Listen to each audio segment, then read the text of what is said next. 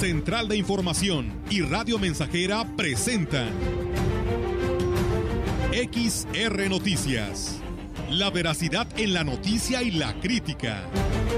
Con la cobertura más completa para toda la región huasteca. Con todo un equipo de reporteros para llevar la información veraz y oportuna para usted. Radio Mensajera, la radio que se puede escuchar una agencia de noticias de mayor prestigio en el estado. XR Noticias.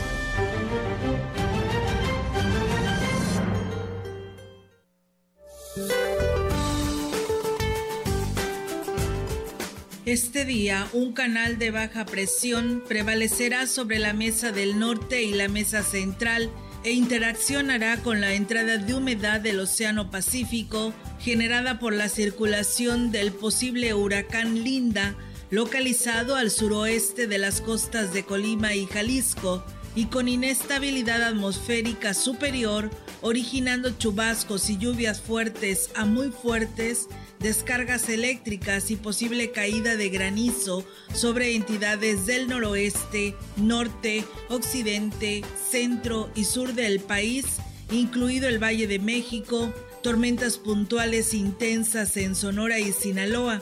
Por otra parte, la onda tropical número 20 recorrerá el sureste del territorio nacional, asociada con el ingreso de humedad del Golfo de México y Mar Caribe. Ocasionarán chubascos y lluvias fuertes a puntuales muy fuertes con descargas eléctricas en dichas regiones. Para la región se espera cielo mayormente despejado, viento ligero del sureste con probabilidad de lluvia débil por la noche. La temperatura máxima para la Huasteca Potosina será de 24 grados centígrados y una mínima de 22.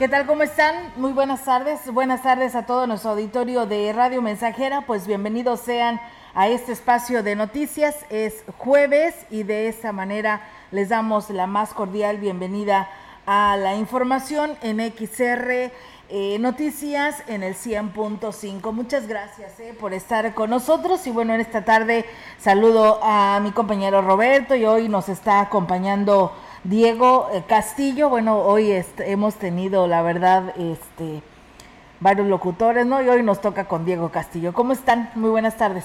Buenas tardes, Olga, ya listos para darles a conocer todo lo que ha sucedido en el transcurso de este día. Sí. Y bueno, pues la invitación, la gente para que siga en sintonía de Radio Mensajera. Excelente día, Roberto, ¿cómo estás? ¿Qué tal? Buenas tardes. Estamos, buenas tardes a los dos. Eh, bienvenidos a XR Noticias, les saludamos con gusto. Eh, aquí estamos, le damos la bienvenida aquí también a, nuestro compañero Diego, que pues el día de hoy nos estará acompañando en este espacio de noticias y esperamos que pues se queden con nosotros eh, porque tenemos muchísima información. Así es, eh, Robert, fíjate que por ahí declaraciones que daba en el Comité de Seguridad en Salud el doctor Miguel Uso Steiner, pues bueno, nada, nada alentador, ¿no? Los resultados muy complicados de casos de COVID y pues la probabilidad que dice es inminente que el día de mañana nos puedan decir que cambiemos a semáforo rojo, pero eh, esto lo determinará el, el, pues el gobierno federal según los casos que se han incrementado en San Luis Potosí. Mientras tanto, pues bueno, les platicamos respecto a ello. San Luis Potosí registró eh, un récord de casos de COVID-19 confirmados en 24 horas al detectar 745 contagios recientes y con esta cifra la Secretaría de Salud Estatal confirma 75.401 personas que han enfermado por el virus. En la entidad continúa subiendo la hospitalización en San Luis Potosí con 326, de los cuales 188 se encuentran graves y 40 intubados. La ocupación hospitalaria se encuentra en el 61% de camas generales. Asimismo, se presentaron eh, nueve defunciones para un total de 5.828 en lo que va de la pandemia para San Luis Potosí, con una tasa de letalidad del 7.73%. El secretario de Salud, Miguel Luzo Steiner, detalló que entre el 5 y 8% de los casos de COVID-19 se está complicando y requieren hospitalizaciones. Asimismo, se confirmó un brote de la enfermedad en el reclusorio de Tamazunchale, en donde se tienen confirmados al menos 53 casos. El primer caso se detectó entre el 29 de julio y a partir de esa fecha se han estado presentando más personas confirmadas aunque hay otras que se encuentran en etapa de estudio y no se reportan casos de gravedad. A nivel nacional, pues México superó también un récord al rebasar los 3 millones de casos documentados de personas que han sufrido contagios por el COVID-19 desde marzo pasado. Además, ayer miércoles se registraron 22.711 nuevos casos confirmados, que es la cifra más alta de toda la de toda la emergencia. En enero pasado se documentaron un total de 22.399 en tan solo 24 horas. Y bueno, le comento esto porque también en notas a través de la rueda de prensa que daba a conocer eh, el doctor Miguel Uso Steiner, pues una de ellas era en ese sentido, ¿no? De que pues eh, acabe la posibilidad y inclusive en voz propia del doctor lamentaba pues mucha esta situación y él señalaba que la tendencia, la tendencia es de que vamos a llegar a rojo, pareciera y lamentó mucho decirlo, el que es inevitable el semáforo rojo porque todo indica que vamos a llegar a rojo y no tendrían todos los elementos para señalar si mañana se hace oficial. Si no llegamos a rojo este fin de semana estaríamos muy cerca. Así lo reconocía el doctor Miguel Luzo Steiner, así que pues bueno, se imaginan todo lo que significa esto, ya lo vivimos, un estado con semáforo rojo, donde se paraliza todas las actividades económicas y pues todos a quedarse en casa si nada tienen que hacer en la calle. A partir de este miércoles en el Centro de Salud de Tanlajas eh, comenzó a operar la unidad médica mixta que brindará además de las consultas en medicina general la aplicación de muestras a personas con síntomas de COVID, informó el titular de la Jurisdicción Sanitaria número 7, Carlos Alberto Palacios Marcial. Agregó que con este servicio se podrá detectar de manera oportuna los casos de COVID y atender a los pacientes que resulten positivos. Estamos prácticamente en, la en una etapa crítica donde los casos se están incrementando notablemente. De repente puede variar un día con otro, pero sin embargo ah, podemos ver un decremento en un día, pero al siguiente día. Pero bueno, es una constante. Nuestros hospitales, pues bueno, ya se están reportando en el hospital de Aquismón con mayor cantidad de, de pacientes. Incluso ya habíamos dejado de tener pacientes hospitalizados. Ahorita, hoy actualmente tenemos dos pacientes en el área respiratoria. El funcionario de salud destacó que, dado el incremento de contagios en la región huasteca, se tomó la determinación de abrir esta unidad, la que se suma a la de Huichihuayán, Tanquián y Tancanwitz. Palacios Marcial hizo un llamado a la ciudadanía para que no bajen la guardia, pues el número de casos positivos se incrementan y se reduce la capacidad de atención por la demanda, como es el caso del Hospital de Aquismón, en el que actualmente se atienden a dos pacientes en el área respiratoria. Bien, y en más información, los representantes de los tianguistas acordaron con las autoridades de salud y del ayuntamiento dejar libres las calles durante este fin de semana para evitar el riesgo de contagio de COVID-19 tanto para los comerciantes como para los consumidores. Lo anterior tras sostener una reunión en la presidencia en la que llegaron a otros acuerdos, señaló la representante de uno de los grupos de tianguistas, Guillermina Juárez para que el pueblo vea que también los vallenses que ponemos un granito de arena de nuestra parte, siempre y cuando vamos a, la, vamos a hacer un lavado en la calle, tanto plataforma como los tianguis, ¿eh? para este fin de semana Y quién sabe para la otra, según cómo esté la, el contagio. Ya después pues vamos a ver cómo baja la, la pandemia. ¿En plataformas? También se va a lavar. Por su parte, el director de comercio, Ricardo Amador Peregrina, dijo que en el caso de los tianguistas que se instalan en las colonias, también van a suspender actividades por dos semanas.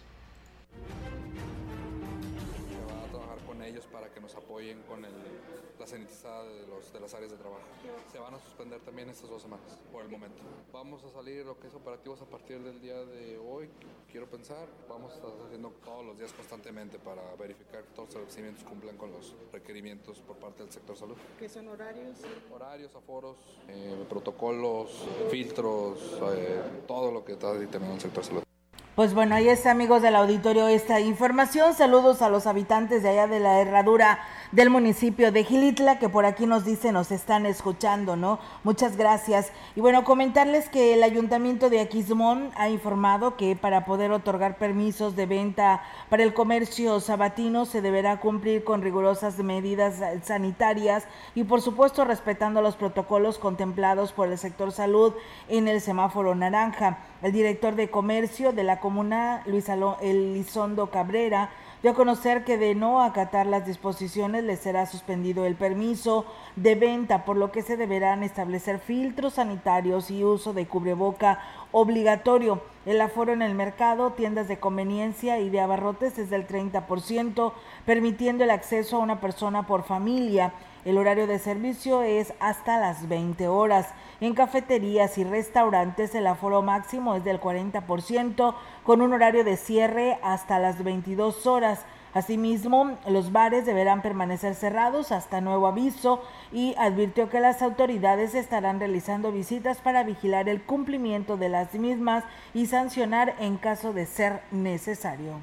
La coordinadora de la Comisión Estatal de Protección contra Riesgos Sanitarios, esto en la jurisdicción sanitaria eh, Irene Hernández dijo que será permanente la vigilancia de todos los establecimientos comerciales en todos sus giros con el objetivo de que se cumpla con los lineamientos sanitarios del semáforo naranja de la contingencia. La intención es disminuir eh, la estadística de contagios para poder regresar al semáforo de mediano riesgo, lo cual solo se logrará cumpliendo con los protocolos sanitarios, tanto por el personal de los establecimientos como de los usuarios. Igual nosotros seguimos trabajando en la vigilancia, las medidas preventivas en todo, como todos los establecimientos, lo que es este, los filtros sanitarios, el lavado de manos, eh, la sana distancia, el evitar aglomeramientos, em, la limpieza y desinfección, eh, que bueno, como todos sabemos ya son las medidas que todos los establecimientos estamos siguiendo en los protocolos de atención. Y en otro tipo de información, en dos semanas se entregará la obra del sendero ecoturístico fue el plazo que determinó la constructora para concluir al 100% los trabajos, luego de una supervisión que se realizó por parte de personal de la Secretaría de Desarrollo Social y Regional. El coordinador del Parque Tantocop, Alejandro Hurtado, habló sobre los detalles que faltan para concluir la obra del sendero ecoturístico. Platicando el recorrido que hicimos con gente del gobierno del estado, nos informan que están por llegarles ya nada más las luminarias, son solares. Tengo entendido que es un kilómetro 200, ya está al 100% lo que es la pista, ya con, el relleno fino, compactado. Eh, ahorita están dándole un tratamiento a los durmientes, que son la guarnición del, del mismo sendero. Terminando el acceso principal, que es por la calle Juárez, están ya poniendo los pisos. Dijo que por parte del ayuntamiento se está tratando el tema para retirar a los lavacoches para liberar el acceso al sendero por la calle Juárez. Está tratando el municipio directamente con, con agua, porque son aguas federales y, pues hay, una, hay una contaminación al momento en que ingresan los vehículos porque tiran un poco de aceite, pero eso ya es directamente ellos. Y de hecho se había programado hacerles una plataforma para, y con una bombita para que ellos trabajen fuera del río. ¿Pero no se ha concretado? Todavía no. Pues bueno, ahí es amigos del auditorio esta información. Y bueno, pues cambiando de tema les platico que el responsable de la Brigada de Desarrollo Educativo Indígena número 5 y con sede en Huehuetlán, eh, Jesús Alberto Navarrete, informó que a partir del día de ayer iniciaron para ellos las actividades enfocadas a la organización y cursos de capacitación para el nuevo ciclo escolar 2021-2022 tenemos la indicación que los trabajos van a ser presenciales, tanto los cursos como el inicio de clases, a excepción de que eh, estamos viendo un incremento masivo en lo que es los contagios del, del COVID-19 y bueno, pues ya serán las autoridades eh, educativas y de salud quienes decidan la situación de la educación en el estado de San Luis Potosí en todos los niveles educativos.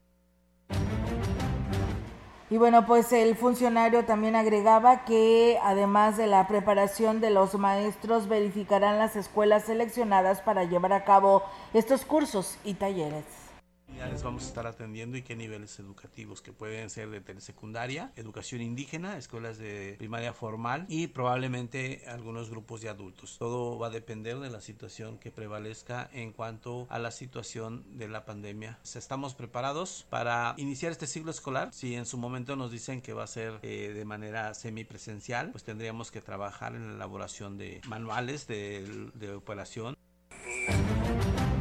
Pues bien, ahí del auditorio esta información que se tiene y con este tema pues vamos a ir a una pausa y regresamos con más. Traemos los temas a nivel nacional sobre pues la impresión de los libros para el nuevo ciclo escolar y pues el regreso, el regreso según el regreso a lo que es las clases presenciales, como lo da a conocer la Secretaría de Educación Pública hoy por la mañana. Vamos a pausa y regresamos.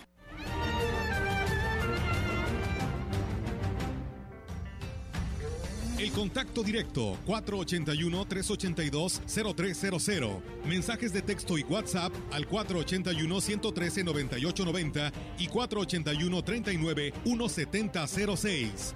XR Noticias. Síguenos en Facebook, Twitter y en radiomensajera.mx.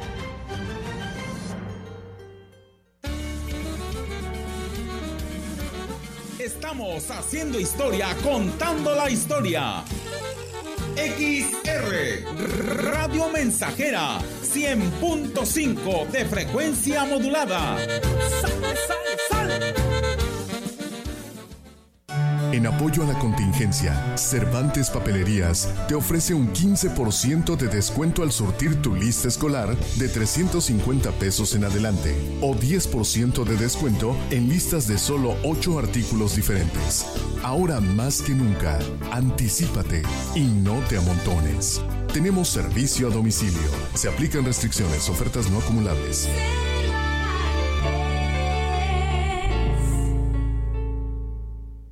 Chicos, aquí está su cuenta. ¿Qué creen? ¿Se te olvidó la cartera? Si tienes celular, paga con Cody. Busca Cody en la aplicación móvil de tu banco o institución financiera. Escanea el código QR del negocio, pon la cantidad a pagar, autoriza el pago y listo. Es muy fácil. Conoce más en cody.org.mx. Cody, la nueva forma de pagar en México. Si tienes celular, usa Cody. Cody opera bajo la infraestructura y características del SPEI. Estamos, estamos, estamos haciendo historia, en el 100.5 de frecuencia modulada.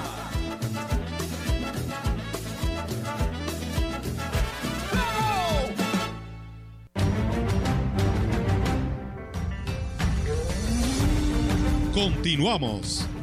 XR Noticias.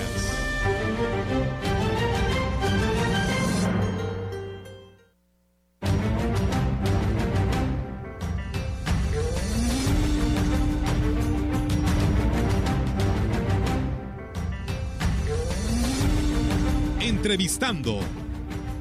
XR Noticias.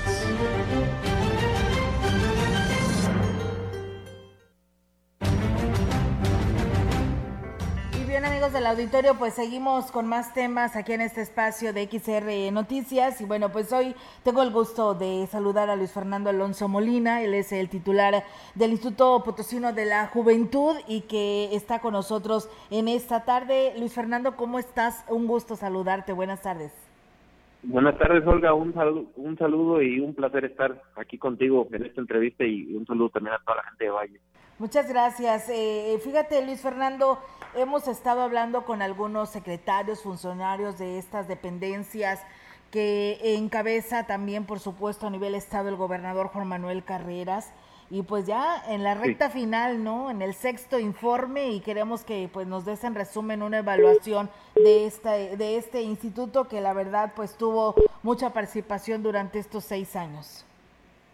Sí, fíjate que tratamos de darle vida al InfoJuve, ya que a pesar de ser una dependencia muy chica presupuestalmente, creo que, que había muchas cosas por hacer, eh, muchas con creatividad o con aliados, eh, como en su caso ustedes en la radiodifusora nos estuvieron apoyando durante unos años con el programa de, radio y televisión para jóvenes.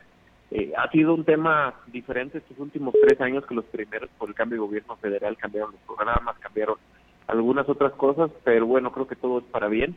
Eh, hemos tenido con el programa de Preveniencia Chido, que yo creo que es nuestro principal programa por los temas tan delicados que se tocan en, este programa como violencia a la mujer, sexualidad responsable, adicciones, sexting, bullying, cutting. Creo que ha sido el principal programa que tuvimos en el INPUJUVI durante cinco años, porque el primero fue de planeación de este programa. Eh, por ahí llegamos a casi 400 mil jóvenes que tuvimos pláticas y con, con, los talleres, atención psicológica, con todo lo que llevaba a cabo este programa, con las conferencias, con algunos artistas que también por ahí estuvimos en Valle hace, hace ya casi dos años eh, platicando con los jóvenes potosinos y pues bueno, eh, los demás ejes que estuvimos trabajando fue el de educación, el de empleo para jóvenes, el de deporte y el de apoyo a la cultura también enfocada todo, todos estos ejes en jóvenes potosinos. Así es, eh, y platícanos Luis Fernando, ¿qué podemos resaltar en este sexto informe?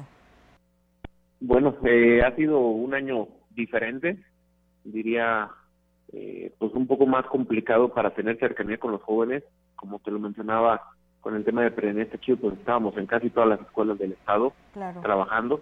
Eh, ya de manera virtual fue mucho más complicado ya que ni siquiera a veces se tenía la estructura tanto en las escuelas como en las casas para poder llevar a cabo la información. Aún así seguimos avanzando, pero ha sido un año diferente. Casi todos los concursos, casi todos los programas que habíamos tenido todos los años los hicimos ahora de manera virtual. Desde mi punto de vista, a mí me gusta hacerlo de manera presencial y hacerlo directamente con la gente, pero bueno, creo que eso fue lo que cambió en este año. Entregamos eh, más de 53 mil becas prácticamente en, en, los seis años, ese número no cambió este año, o sea, eh, se entregaron alrededor de entre 9 y 10 mil becas por año. El tema del empleo creo que sí fue un tema que, que, se nos complicó también mucho, ya que todos los días teníamos ferias de empleo aquí en el InfoJuve y ahora pues bueno, lo hacemos también de manera virtual y ya así no hay mucha gente que se emplee, la verdad.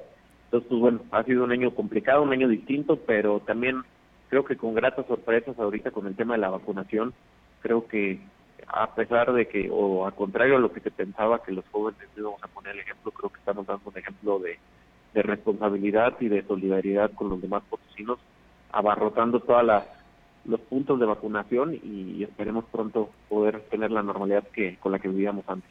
Así es, eh, Luis Fernando, ¿qué experiencia te deja este tema sumado y o eh, eh, combinarlo con lo que es esta pandemia y la mayoría de las cosas o actividades de este Instituto de, de la Juventud, pues tuvo que ser a, distancia? Pues bueno, digo, creo que, que todo se aprende eh, creo que el sector de los jóvenes, pues la mayoría también saben usar ya las plataformas tecnológicas, entonces eh, si hubiera sido igual y para adultos mayores o en otros grupos de edad que, igual y no crecieron con todas sus herramientas, pues hubiera sido creo que más, más complicado, pero el hecho que haya sido con jóvenes, pues bueno, creo que también es algo, algo bueno, algo diferente. Pudimos o pudieron todos los, los municipios ahora participar en la mayoría de nuestros concursos porque como eran en línea, simplemente, bueno, por ejemplo el de canto, pues bueno, fue en línea, entonces grababan los videos o cosas de ese tipo. fue un año diferente, la verdad no no me gustaría calificar si mejor o peor que los pasados, pero pero pues bueno, hay que aprovechar las herramientas que se tienen y hay que darle prioridad al tema de los no contagios o de no arriesgar a los jóvenes con eventos masivos. Así es, eh, Luis Fernando, ¿satisfecho por este esta responsabilidad que te dio el gobernador Juan Manuel Carreras hace seis años? Mm, pues yo diría que sí, yo creo que eso ya lo van a tener que calificar mejor los jóvenes, creo que los números hablan por sí solos. En todas, en todos los programas rebasamos las metas de los secciones anteriores casi al doble. Eh, queríamos hacerlo todavía más, pero bueno, digo, este año y medio ya nos pudieron hacer los mismos números que los anteriores por, no poder trabajar ya de manera directa con las juventudes. La verdad para mí fue una una muy buena experiencia y me, adoro mi trabajo y yo creo que va a ser el, el mejor trabajo que, que pude haber tenido pues en todos los tiempos pero bueno, pues de todos modos me llevo grandes amigos, conocidos, ahora sí que, que de todo y, experiencias también muy padres de, de las distintas zonas de nuestro estado con, los jóvenes potosinos. Sí te diste la oportunidad de conocer todas las zonas. Sí, claro, sí, visitamos eh, los 58 municipios, igual y no tanto como hubiera querido, la verdad, como te lo menciono, somos una dependencia muy pequeña totalmente, somos alrededor de 25 trabajadores para todo el estado, entonces difícilmente pues bueno puede satisfacer las necesidades de todos los jóvenes, son más de 900 mil jóvenes en San Luis Potosí, entonces pues bueno no, no es un tema sencillo, lo hicimos con muchas ganas, con creatividad, consiguiendo patrocinio, ahora sí que, que, que, talando y tocando puertas. Y pues bueno yo me voy satisfecho aquí de, del y ojalá la siguiente administración puedan impulsar mucho el instituto porque creo que los jóvenes potosinos se lo merecen y lo necesitan y creo que va a ser la mejor inversión que pueda hacer un gobierno invertir en los jóvenes potosinos. Claro que sí. Pues Luis Fernando, como siempre, también para mí ha sido un gusto y un placer eh, estar contigo eh, eh, y estar dándole seguimiento a ese tema del instituto. Yo recuerdo, fíjate, yo todavía lo tengo presente, que estuve en la toma de protesta del el gobernador Juan Manuel Carreras hace seis años y donde presentó a todos los directores y me acuerdo que fue mi primera entrevista, una de las primeras entrevistas y te entrevisté a ti para saber de tus proyectos después de esta responsabilidad que te dio el gobernador. Sí, la a lo mejor tú no te acuerdas, ¿verdad? Pero yo sí. estaba bien nervioso, yo creo que no con ni qué Pero la verdad me, me voy muy contento de y con grandes amigos como ustedes, de los reporteros, periodistas, la verdad sí. Eh, pues bueno, fue una muy buena experiencia estar aquí en el juego. Muy bien, eh, Luis Fernando, pues eh, la verdad no nos despedimos, te agradecemos muchísimo que nos des esta oportunidad de platicar contigo eh, como una despedida, pero con el contacto de siempre, que acá también tienes unos amigos en estos medios de comunicación en el cual yo represento. Te lo agradezco mucho, Olga, y te agradezco todas las atenciones durante los seis años. Y pues bueno, seguir invitando a los jóvenes que se vacunen, que podemos salvar vidas de las personas más grandes que nosotros Igual a nosotros no nos afectaría tanto el COVID si nos da como a nuestros papás, a nuestros abuelos, tíos. Entonces creo que debemos ser responsables y, seguir con esta gran labor de vacunación. Claro que sí, Luis Fernando. Muchísimas gracias y muy buenas tardes. Gracias, buenas tardes, Olga. Buenas tardes. Pues bueno, ahí está la participación, amigos del auditorio, de eh, Luis Fernando Alonso Molina, titular del IMPOJUVE en San Luis Potosí. Muchas gracias a la maestra Leti Corona por sus buenos comentarios, a Vicky Martínez, que nos dice que nos escucha desde la Tinaja, el cristiano perteneciente al municipio de Gilitla. Muchas gracias. Vamos a pausa y regresamos.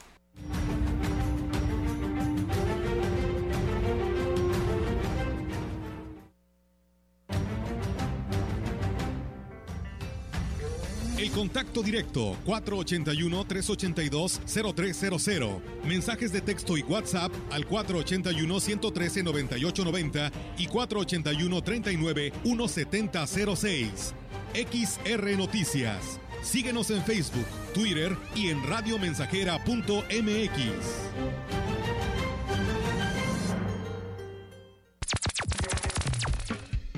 Proyectando solo lo mejor desde Londres y Atenas sin número en Ciudad Valle, San Luis Potosí, México. La frecuencia más grupera desde 1967 en el 100.5 de FM, Radio Mensajera. Teléfono en cabina 481-382-0300.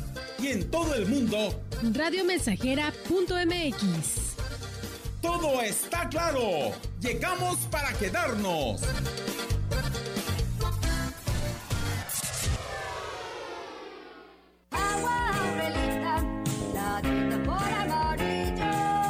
Clara y cristalina, como la propia naturaleza. Así es Alaska y Aurelita. Fresca, pura y rica. Agua Aurelita,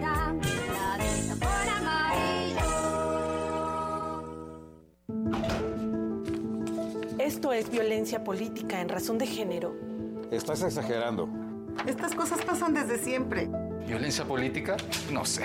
Mejor que te guíen quienes saben. Consulta la guía para la prevención, atención, sanción y reparación integral de la violencia política contra las mujeres en razón de género en igualdad.ine.mx. También puedes escribir a vpgqueja.ine.mx. Contamos todas, contamos todos. INE. ¿Te toca vacunarte contra la COVID-19? Antes de ir, come bien y toma tus medicamentos. No llegues con mucha anticipación. Hidrátate bien con agua natural. Si tienes dudas, visita mivacuna.salud.gov.mx. Recuerda, la vacuna te protege y protege a quienes queremos. Cuidémonos entre todos, vacúnate y no bajes la guardia. Gobierno de México. Este programa es público ajeno a cualquier partido político. Queda prohibido el uso para fines distintos a los establecidos en el programa. 100.5 Radio Mensajera, la frecuencia más grupera.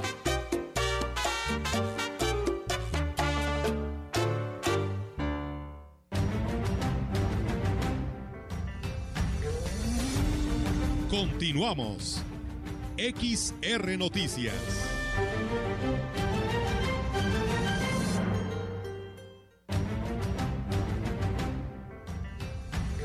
En la opinión, la voz del analista, marcando la diferencia.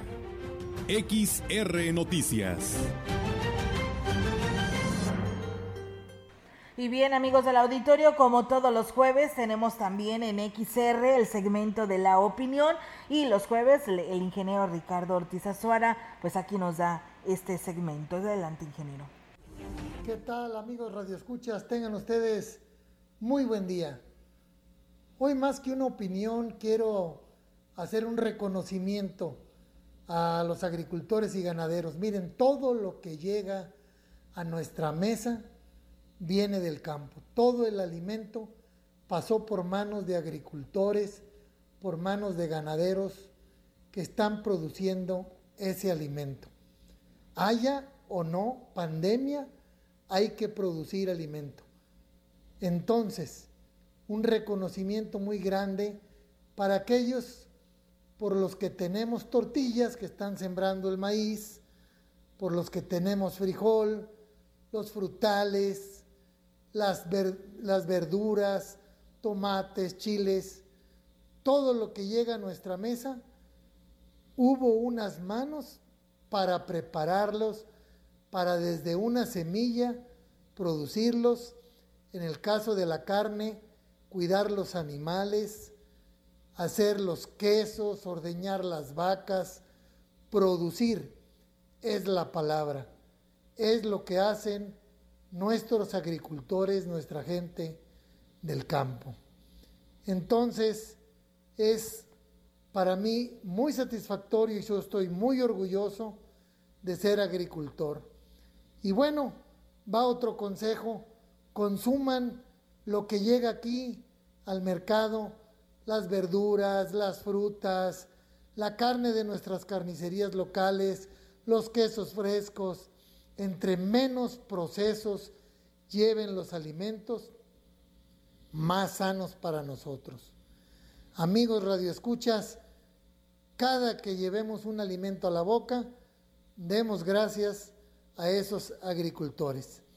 Y miren, no dejemos de cuidarnos ahora que estamos en esta ola de contagios. Es sumamente importante y a quien les vaya tocando la vacuna, por favor, acudan y háganlo. Un abrazo para todos y que tengan ustedes muy bonito día. Agradezco la participación del ingeniero Ricardo Ortiz Azuara en el segmento de la opinión y bueno, continuamos con más información. No obstante, pese a que la Secretaría de Educación Pública se fijó el replanteamiento de 18 libros para la educación básica para el ciclo escolar 2021-2022, al final solo se concretó la elaboración de dos textos de español para tercero y cuarto de primaria. Sin embargo, estos no superaron los tiempos de revisión para poder ser impresos y distribuidos por la Comisión Nacional de los Libros de Texto Gratuitos, como se planteó por las autoridades educativas. El responsable de esta encomienda fue Marx Arriaga, director de materiales educativos de la Secretaría de Educación Pública, quien de manera extraordinaria se fijó poco menos de 50 días hábiles para cumplir la encomienda, es decir, convocar, analizar, diseñar y distribuir los textos. De acuerdo con especialistas consultados, para que un libro de texto pueda cumplir con los estándares de calidad educativa, se necesitan al menos dos años de trabajo, es decir, hasta dos ciclos escolares. Arriaga, quien públicamente ha reconocido que no hay fecha para que los libros puedan ver la luz, ha presumido que este rediseño gratuito le han significado al erario ahorros por 75 millones de pesos. Como parte de su justificación para modificar los libros de texto gratuitos, el presidente Andrés Manuel López Obrador ha argumentado que la enseñanza está enfocada en las políticas neoliberales que afectaron a México. En ese tenor, el mandatario federal encomendó a la SEP, en específico a Max Arriaga, la renovación express de los libros escolares. Bien, y en más información de cara al regreso a clases presenciales el 30 de agosto, la Secretaría de Educación Pública apela a que padres de familia, alumnos y maestros sigan las medidas sanitarias para garantizar un entorno seguro en las escuelas. A los padres, en específico, solicita que entreguen una carta compromiso con la que aceptan que su hijo vaya a la escuela. En una conferencia de prensa mañanera desde el Palacio Nacional, Delfina Gómez, titular de la SEP, delineó las directrices que se seguirán en los planteles educativos para el resguardo de los alumnos que opten por regresar a las aulas. De igual forma, detalló que lo idealmente, lo que idealmente deben hacer los padres de familia previo a enviar a sus hijos a la escuela y con ello garantizar que no se propagará el virus que causa el COVID-19. Eh, por ejemplo, la dependencia enfatizó que los tutores de los alumnos deben asegurarse que sus hijos porten cubreboca, gel antibacterial y se les haya tomado la temperatura antes de salir de casa. En la escuela, añadió la funcionaria, el protocolo sanitario incluirá el lavado de manos frecuente, la aplicación de gel antibacterial y la vigilancia en el uso de cubreboca. También se garantizará que haya sana distancia y la utilización de espacios abiertos. No obstante, las ceremonias estarán suspendidas. Además, la SEP se comprometió a informar inmediatamente a las autoridades de salud los contagios de COVID-19 en las escuelas a fin de establecer medidas de contención. La secretaria explicó que como apoyo, la dependencia a su cargo brindará cursos psicoemocionales para atender a aquellos casos en donde el confinamiento por más de 16 meses sin clases haya afectado a alumnos y padres de familia.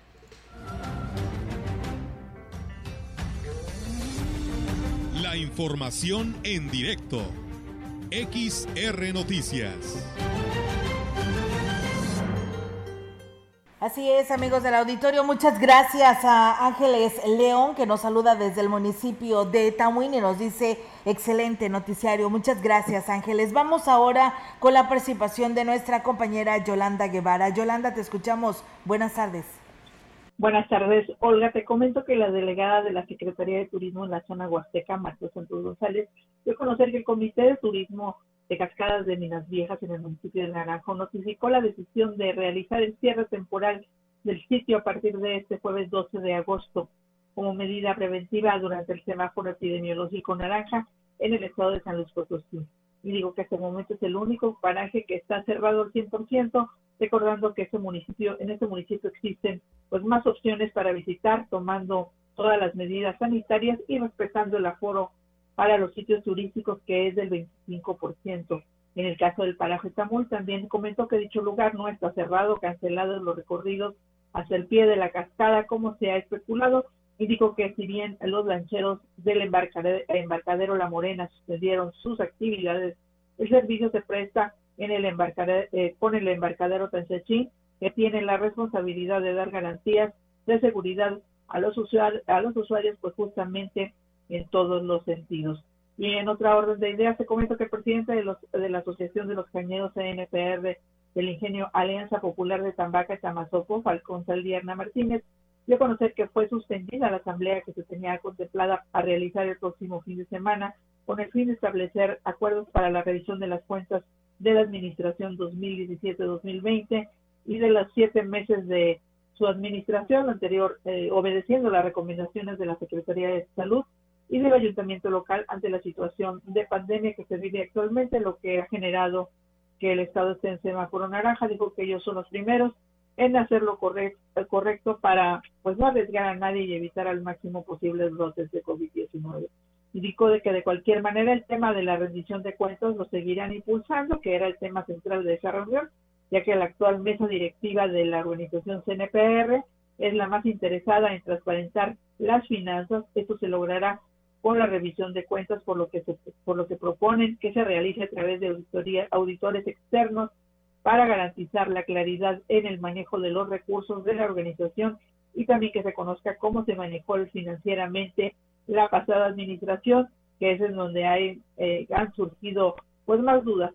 Dijo que el objetivo eh, es que quede todo claro y que se conozca también a, cómo se han manejado ellos hasta el momento y bueno, para eh, que los socios estén pues tranquilos.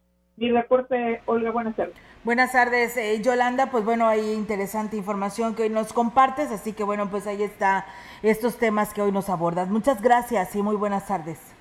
Buenas tardes, Olga. Buenas tardes. Pues bueno, está la participación de nuestra compañera Yolanda Guevara con estos temas que nos da a conocer. Y bueno, recuerden, el resto de los parajes de El Naranjo siguen abiertos, solamente es Minas Viejas, pero recuerden que pues la situación de la pandemia está algo complicada, ¿no? Así que hay que pensarlo dos veces y vamos a salir de, de paseo. Y bueno, pues eh, le decíamos el día de hoy, toca las letras que a quienes están vacunando, hoy 12 de agosto, la D, la E, la I, J, N, N, R, S, W, X, Y y Z. Y pues hoy por la mañana nos decía la maestra Teresa Pérez Granado que no estaban recibiendo a los rezagados. Esto debido a que, pues, eh, lamentablemente, pues bueno, se tiene la situación de que, pues, probablemente no se completen las vacunas eh, que se tienen hasta este momento y le están dando prioridad eh, a,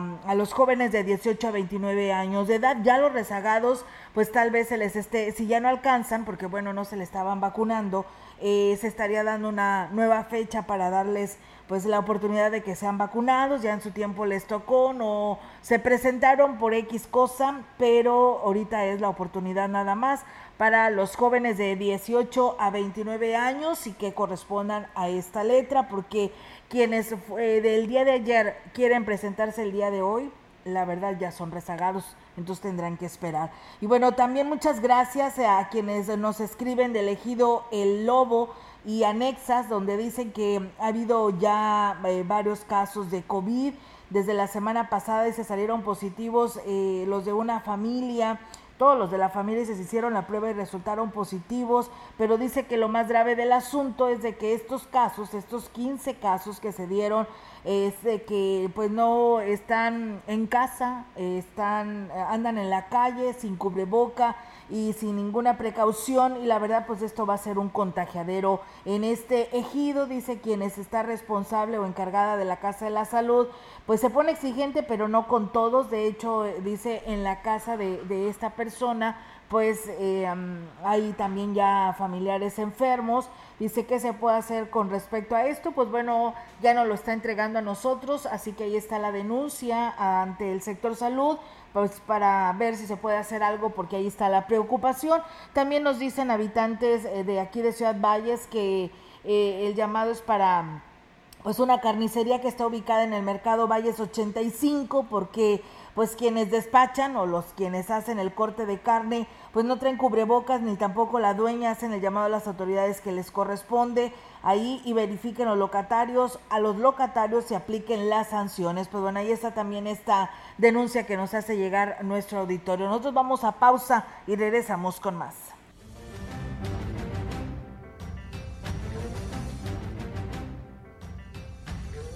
Contacto directo 481-382-0300. Mensajes de texto y WhatsApp al 481-113-9890 y 481-39-1706. XR Noticias. Síguenos en Facebook, Twitter y en radiomensajera.mx. De medio siglo contigo. Somos XH, XH, XR, XR, XR, XR, Radio Mensajera, 100.5 de FM, de FM, de FM. En Vitromex tenemos una gran promoción en pisos, gran variedad de modelos y colores desde 195 pesos el metro cuadrado hasta agotar existencias. Ofertas. En Vitromex somos distribuidores directos de fábrica. Boulevard México Laredo 805 Lomas Poniente. Te esperamos cuidando y siguiendo los protocolos de salud. Amigo Cañero, el Comité de Producción y Calidad Cañera del Ingenio Alianza Popular te invita a realizar las labores correspondientes para controlar las malezas, evitando así la pérdida en la producción y la generación y propagación de plagas. Esto nos ayudará a mejorar tu rendimiento y tener un mayor ingreso. Recuerda que más toneladas, más ganancia. Por primera vez, el Senado otorgará el premio al mérito literario Rosario Castellanos. Pueden participar escritoras y escritores de prestigio y amplia trayectoria en narrativa, poesía, ensayo o dramaturgia. Su obra debe estar escrita en español o en cualquier lengua originaria de Latinoamérica. Las postulaciones se reciben en cultura.senado.gov.mx hasta el 16 de agosto del 2021. Senado de la República. Cercanía y resultados. Más de medio siglo contigo. Somos XH, XH, XR, XR, XR, XR, Radio Mensajera, 100.5 de FM, de FM, de FM, de FM, de FM.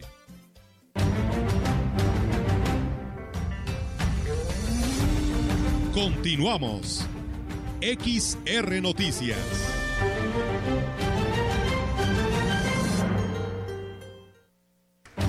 Iniciaron los trabajos de planeación para trasladar diversas áreas de la clínica del Iste de Valles como medicina familiar, farmacia, archivo, a las antiguas instalaciones de la institución, las cuales fueron remodeladas y están ubicadas en Escontría y Juan Sarabia, en la colonia obrera de esta ciudad.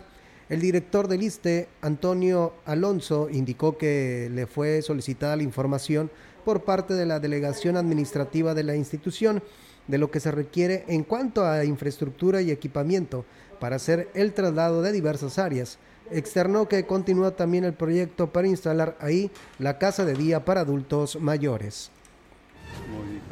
El área para hacerlo la consulta externa de medicina familiar, que es el proyecto que tenemos a nivel central y se está trabajando en ello para adecuar las instalaciones y cambiar allá la, la consulta de medicina familiar. Y otros servicios, vigencias. La casa de día es una parte y también se les va a otorgar, o sea, combina las dos cosas, o sea, no es, es un área muy grande, muy bonita que alcanza suficiente, hay suficiente espacio para la casa de día, los talleres que están proyectados para ellos. Refirió que en el actual nosocomio ubicado en la calle Frontera se pretende ampliar el espacio para las especialidades como medicina interna, traumatología, cirugía y ginecología y además el área para hemodiálisis. Obviamente al cambiar la consulta externa se incluye enviar para allá archivo clínico a todos los expedientes de los pacientes, el laboratorio quedaría aquí, pero sí, la parte de trabajo social, lo que es medicina preventiva, vacunas, lo que se hace la audiometría en los pacientes en los los tamiz metabólicos y auditivos que se hacen en los recién nacidos.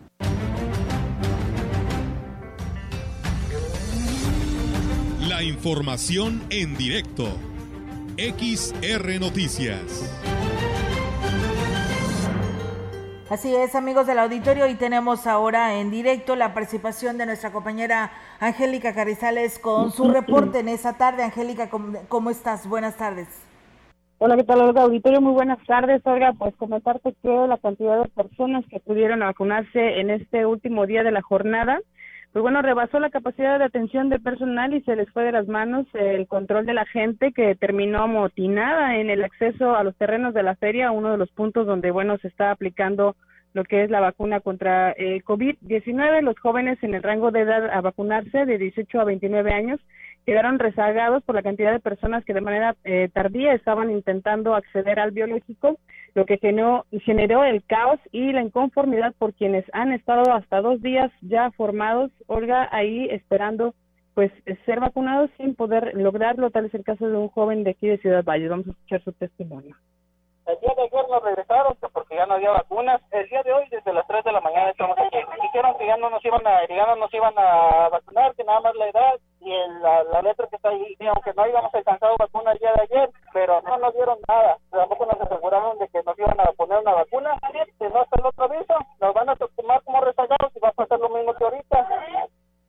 Y bueno, pues en un intento de controlar a la gente, la coordinadora de la Oficina Integradora de la Secretaría del Bienestar aquí en la Norte, Teresa Pérez Granados, eh, determinó darle prioridad a los jóvenes y ya no se vacunó a las personas rezagadas, solamente a los jóvenes que estuvieran en el rango de edad de 18 a 29 años y que fuera conforme a la letra, los que quedaron pendientes bueno, de ayer también se están se estuvieron vacunando. La fila avanza muy lentamente, Olga, y pues bueno, eh, todavía la fila que se formó desde medianoche, desde la medianoche, este bueno, pues empezó a formarse esta esta gran cantidad de personas que están esperando ser vacunados, la cual todavía está bastante bastante larga eh, allí en los terrenos de la feria. Ah, te digo que es muy lento el avance porque pues bueno hay muchísima inconformidad ahí entre los que están eh, esperando esta vacunación y por lo mismo están un poco retrasando lo que es la aplicación del biológico pero eh, pues bueno se va a vacunar ahora sí que eh, se va a dar prioridad o se está dando prioridad a los jóvenes que tienen entre en el rango están en el rango de edad y que su letra la letra del apellido pues empieza con las letras que les tocan hoy vacunarse que son, eh, bueno, diferentes letras eh, las que se están aplicando, pero la cantidad de, de personas, pues es, es eh, ahora sí que es muy seguro que no alcancen todos a, a ponerse, o bueno, no alcancen vacuna para todos los que están todavía formados. Olga, es mi reporte. Muy buenas tardes. Muy buenas tardes, Angélica. Y aún nos señalan que todavía continúa esta larga fila. Yo creo que va para largo. Pero bueno, qué bueno que se está respetando lo que marca el calendario como en su momento nos lo dieron a conocer y pues ahora habrá que esperarnos la fecha que se dé a conocer para los rezagados. Todos dicen aquí y nos hablan para decir que ojalá que el día de mañana se amplíe, ¿no? La aplicación de la vacuna. No depende, ¿no? De, de las autoridades, sino que si tienen el biológico, ¿no?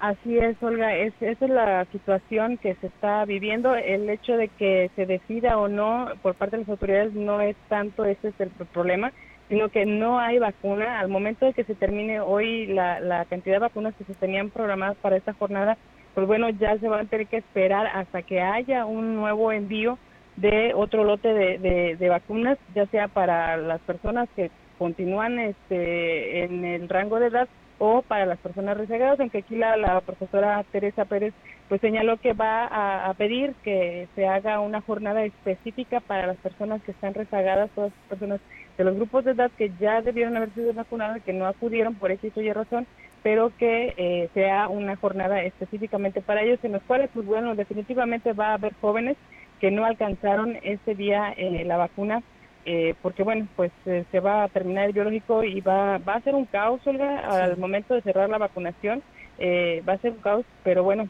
habrá que entender un poco la situación y tener paciencia. A final de cuentas, digo, no, no es culpa de, las autoridades, a lo mejor la organización no hay mucha buena coordinación, digamos, entre personal y la maestra, la gente que está ahí al frente de lo que es el control de la gente, pero eh, pues bueno, habrá que tener paciencia y bastante, bastante prudencia en el momento de, de, que se cierre esta, esta vacunación, que va a ser, va a ser bastante complicado para, para las autoridades.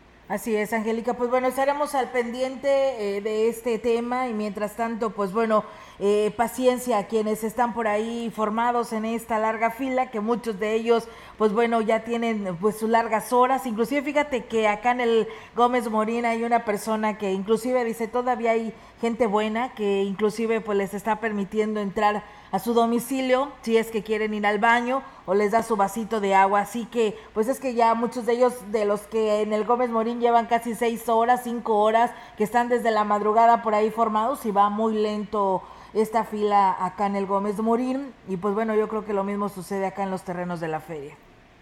Así es, Olga, en los terrenos de la feria desde las 3 de la mañana ya había, la, ya estaba la fila, le daba vuelta a las instalaciones de, de la feria y, bueno, en la mañana ya por ahí de las 8 o 9 de la mañana ya estaba, se juntaba el inicio de la fila con el término y bueno, pues entonces eh, fue, fue un verdadero caos, pero, pero ya se ha ido avanzando, sin embargo, eh, todavía está muy, muy larga esta, esta fila de personas que están esperando a, a ser vacunados y que probablemente no alcancen, no alcance el biológico para todos. Muy bien, Angélica, muchísimas gracias por esta información que nos compartes. Estamos al pendiente. Muy buenas tardes. Buenas tardes. Buenas tardes. Pues bueno, está la participación de nuestra compañera Angélica Carrizales con esta información que nos comparte sobre estos temas de la vacunación de 18 a 29 años. Muchas gracias a Gregorio González Sánchez que nos saluda desde la capital potosina. Eh, Diego Saldierna dice buenas tardes. Se habla mucho de la eh, pues eh, precaución, ¿no? Para que no se tenga más contagios, dice, pero a veces en las noches están negocios abiertos donde venden cerveza rumbo al ingenio y en la y por la 18 de marzo esos negocios deben de estar deben de cerrar porque no es una urgencia. Pues sí tiene toda la razón, así que bueno, pues ahí está el llamado a la autoridad correspondiente. Bien, continuamos con información del gobierno del estado con el objetivo de proporcionar servicios de calidad tanto en lo administrativo como en lo recreativo, deportivo y cultural, contando de manera permanente con espacios dignos para poder establecer esquemas de salud, convivencia y seguridad para los jóvenes. El Instituto Potosino de la Juventud dio a conocer que a raíz del 60 aniversario de la institución se realizará la rehabilitación y modernización de su infraestructura el director del instituto, Luis Fernando Alonso Molina, destacó que desde el inicio de la administración encabezada por el gobernador del estado, Juan Manuel Carreras López, se estableció como una prioridad ofrecer espacios recreativos de calidad. Es por ello que en breve se iniciarán con nuevos trabajos de rehabilitación. Agregó que estos trabajos adicionales a los que se han realizado a lo largo del sexenio se llevarán a cabo con el único objetivo de contar con instalaciones dignas para todas y todos, buscando estar a la altura de los clubes deportivos privados, con la diferencia de que este es de manera gratuita. Alonso Molina eh, comentó de que dentro de las próximas remodelaciones a realizar se encuentra la rehabilitación integral del auditorio cultural, de las canchas de básquetbol externas, del Extreme Park, remodelación de los baños para el público en general y del auditorio techado, sin dejar de lado el mantenimiento al alumbrado, pista atlética y cancha de fútbol.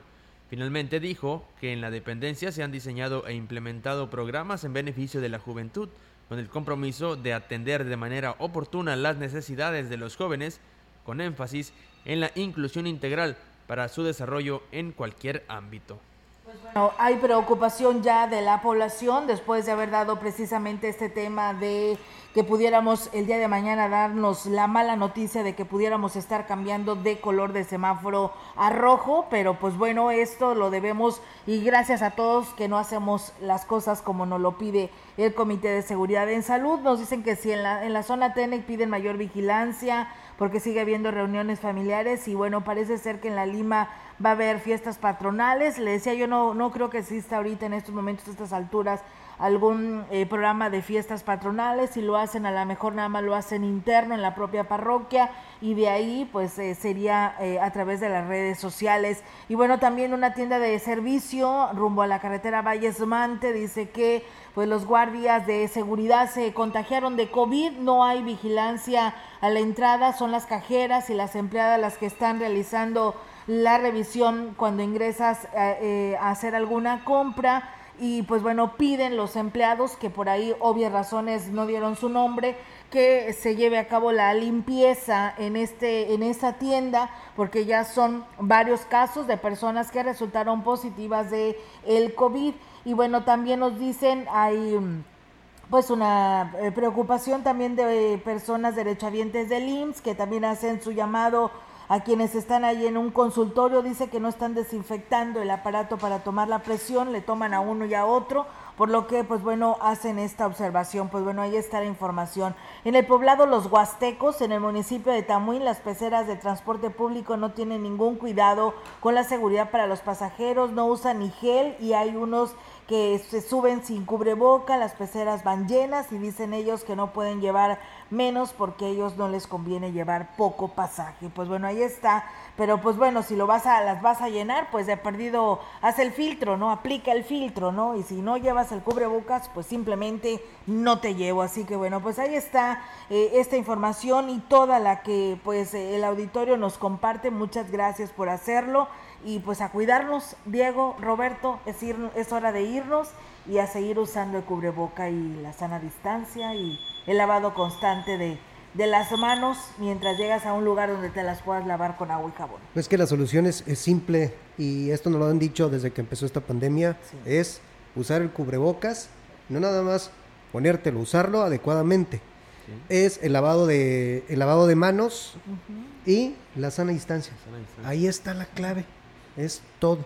Así es, pues, eh, son cosas que desde un inicio se nos implementaron y que tristemente muchos todavía no terminan por aplicarlas o no comienzan por aplicarlas más bien. Y es que hasta que ahorita, hasta este punto de esta pandemia, muchos eh, que no se querían poner la vacuna, ahorita ya se la están poniendo. ¿Pero por qué? Porque en esta tercera ola ya se dieron cuenta de que familiares cercanos ya se enfermaron y la están pasando, la están pasando mal. Y qué bueno que se decidieron, ¿no? Pero pues ¿por qué esperar hasta ahorita? Sí, la verdad que sí, Diego, vieron que no nos pasó nada, ¿no? Entonces ahora sí aceptan, pero bueno, ahora son rezagados y tendrán que esperar su momento. Así están las cosas y pues yo creo que eso es, hay que reconocerlo a la autoridad, que simplemente está respetando lo que ellos en su momento lo dieron a conocer, ahí está el calendario y a ellos son los que van a vacunar y son a quienes les van a dar la preferencia porque le decía los de ayer ya son rezagados. Así es. Y otra, de que van a decir, es que ahorita ya no la queremos poner porque tenemos miedo que nos vamos a enfermar y es que somos rezagados y tenemos derecho. Sí, bueno, si va a haber un día especial para los rezagados y tienes miedo a infectarte en ese tiempo, fácil, no salgas. O cuídate, refuerza este, todo esto que acabamos de mencionar, cubreboca, lavado de manos y la sana distancia. Sí, y además de que yo sé que lo que médicamente no te recomiendan los remedios caseros, pero hay muchos, ¿no? Que te pueden prevenir esta situación, eh, lo que hemos dicho y en redes sociales tienes la oportunidad de, de, buscar, ¿no? Videos de cómo preparar algún té, algo que te va a proteger para darte, pues, esfuerzas, refuerzos para que no te enfermes y en un caso dado tu familiar resulta con COVID, ¿no? Así es, así que hay que cuidarse. Sí, la verdad que sí. Muchas gracias a todos los habitantes de Camillas que nos dicen que todos los días nos escuchan. Ya teníamos un rato que no recibíamos sus mensajes, pero bueno, dicen siempre están atentos en este espacio. Gracias por hacerlo. Y Juan García Rodríguez, que nos saluda desde Estación Las Palmas. Muchas gracias. Que tengan una excelente tarde y si están comiendo, buen provecho. Hasta la próxima.